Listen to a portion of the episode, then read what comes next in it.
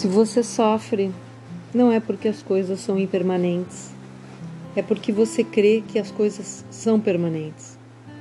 Quando uma flor morre, não sofremos muito, porque entendemos que as flores são impermanentes. Mas você não pode aceitar a impermanência de uma pessoa amada e sofre profundamente quando ela morre. Se você olhar a impermanência em profundidade, fará o melhor que puder para fazer essa pessoa feliz agora. Consciente da impermanência, você se torna positivo, amoroso e sábio. Impermanência é boa notícia. Sem impermanência, nada seria possível. Com impermanência, toda porta é aberta para mudança.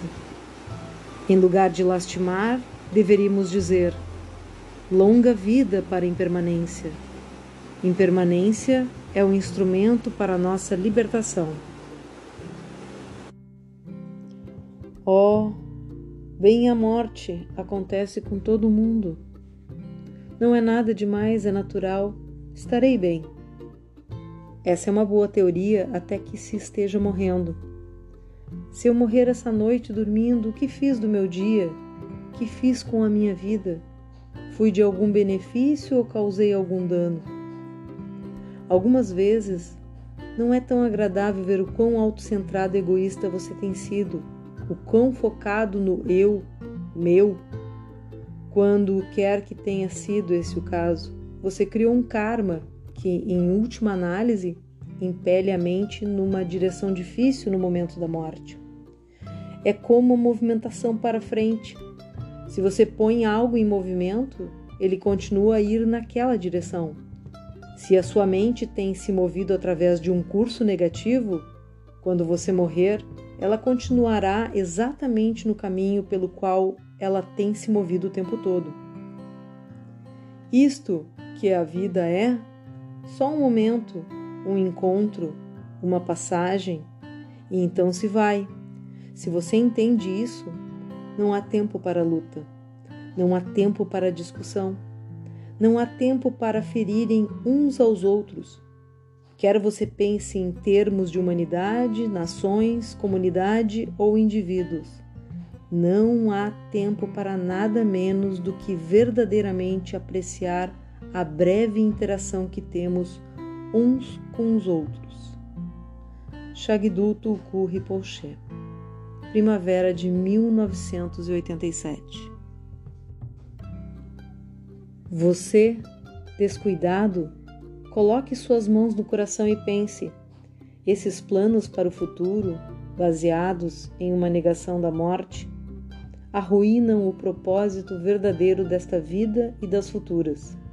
E o inimigo, Yama, apenas irá tê-lo debaixo de suas narinas. Pense bem.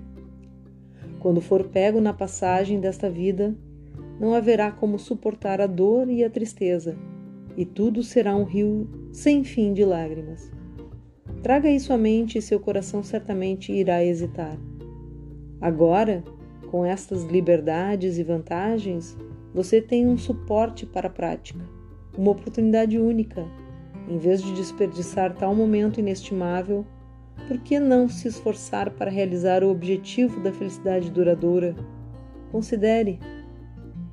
Yamayan Kiyense Shogi Lodro Tibete, 1893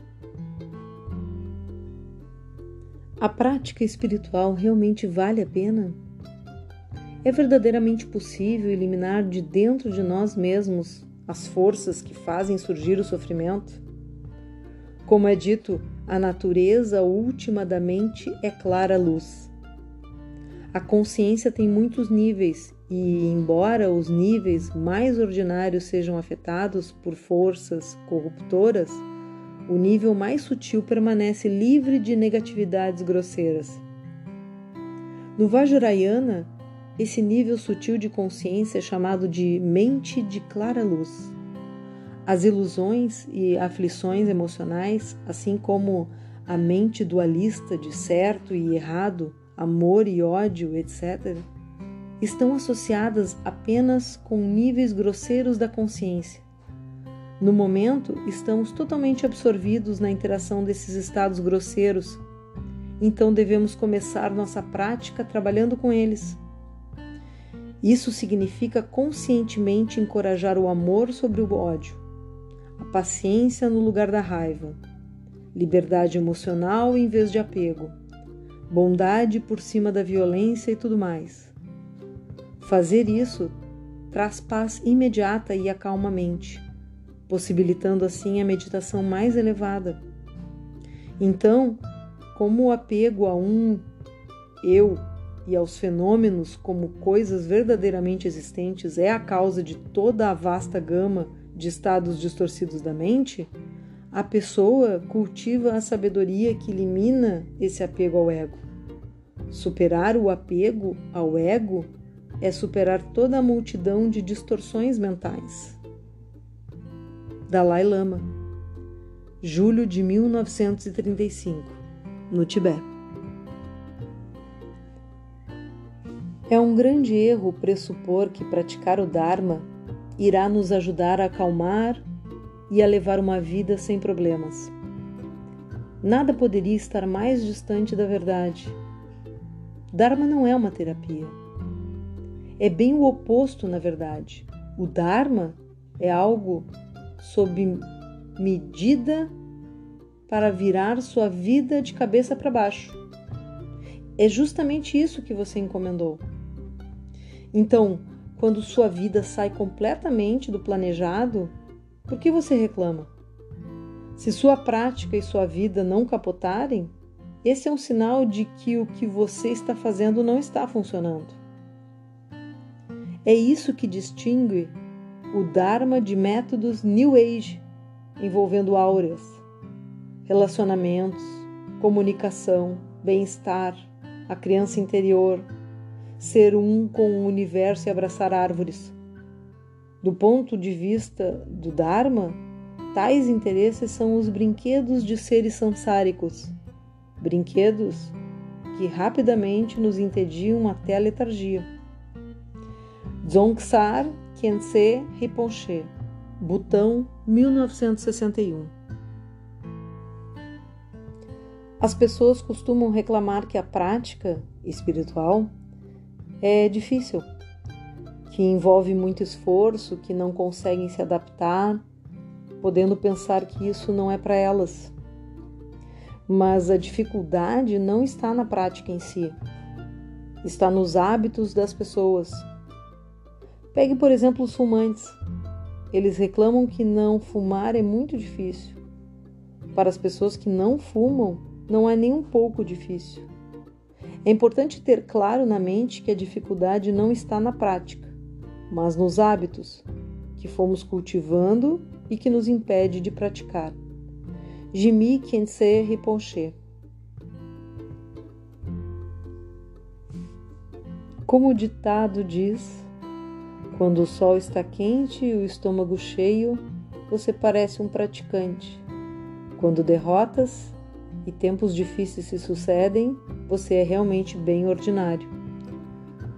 Por outro lado, para aqueles cujas mentes são estáveis e que são habilidosos com os meios, é como a Sanga disse: mesmo quando o mundo estiver repleto com o mal, eles fazem das dificuldades o caminho para a iluminação.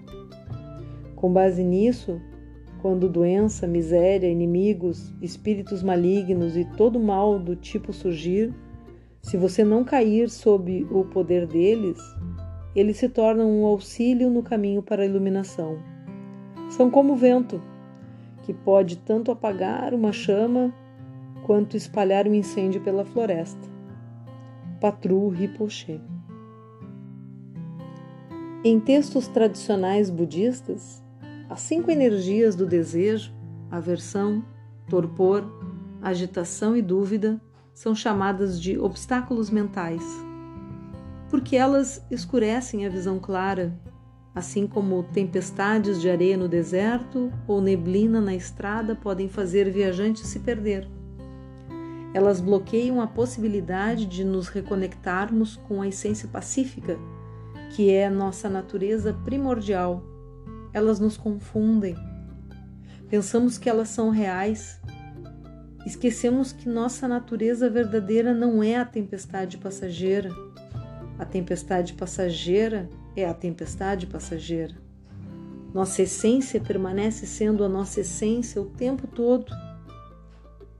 Cinco energias diferentes parecem um menu limitado, mas elas se apresentam com uma variedade infinita de disfarces.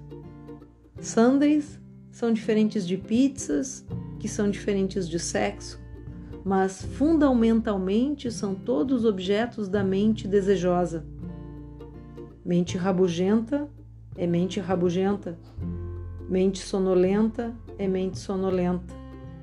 Mente agitada é mente agitada. Mente duvidosa é mente duvidosa.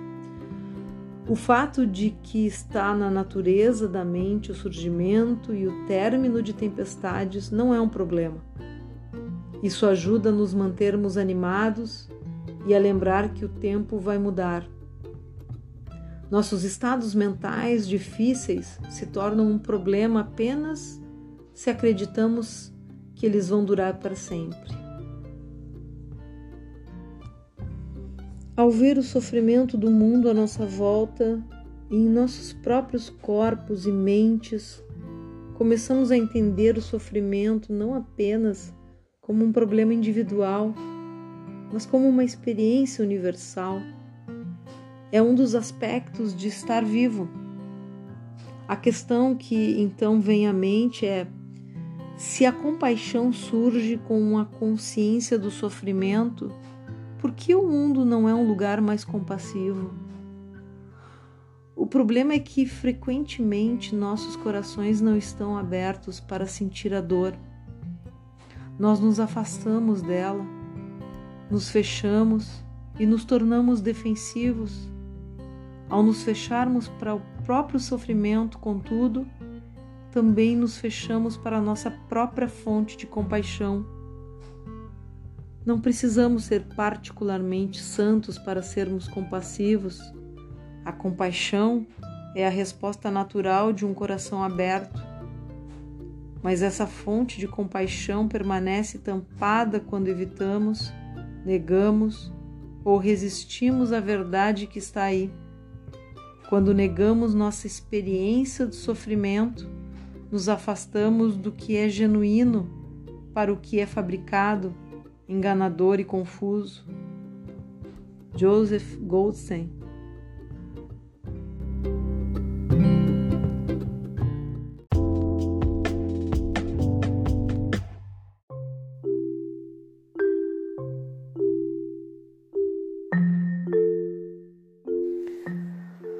Oi, pessoal. Hoje eu trouxe alguns trechos de textos e escrituras budistas e também não budistas de outros autores, é, textos aleatórios para que a gente possa contemplar e até mesmo esses que não são uh, linha não budista é, acabam convergindo, reunindo, né, algum ensinamento para contemplação e apreciação para que a gente possa pensar a respeito e, e também divulgar, compartilhar com outras pessoas.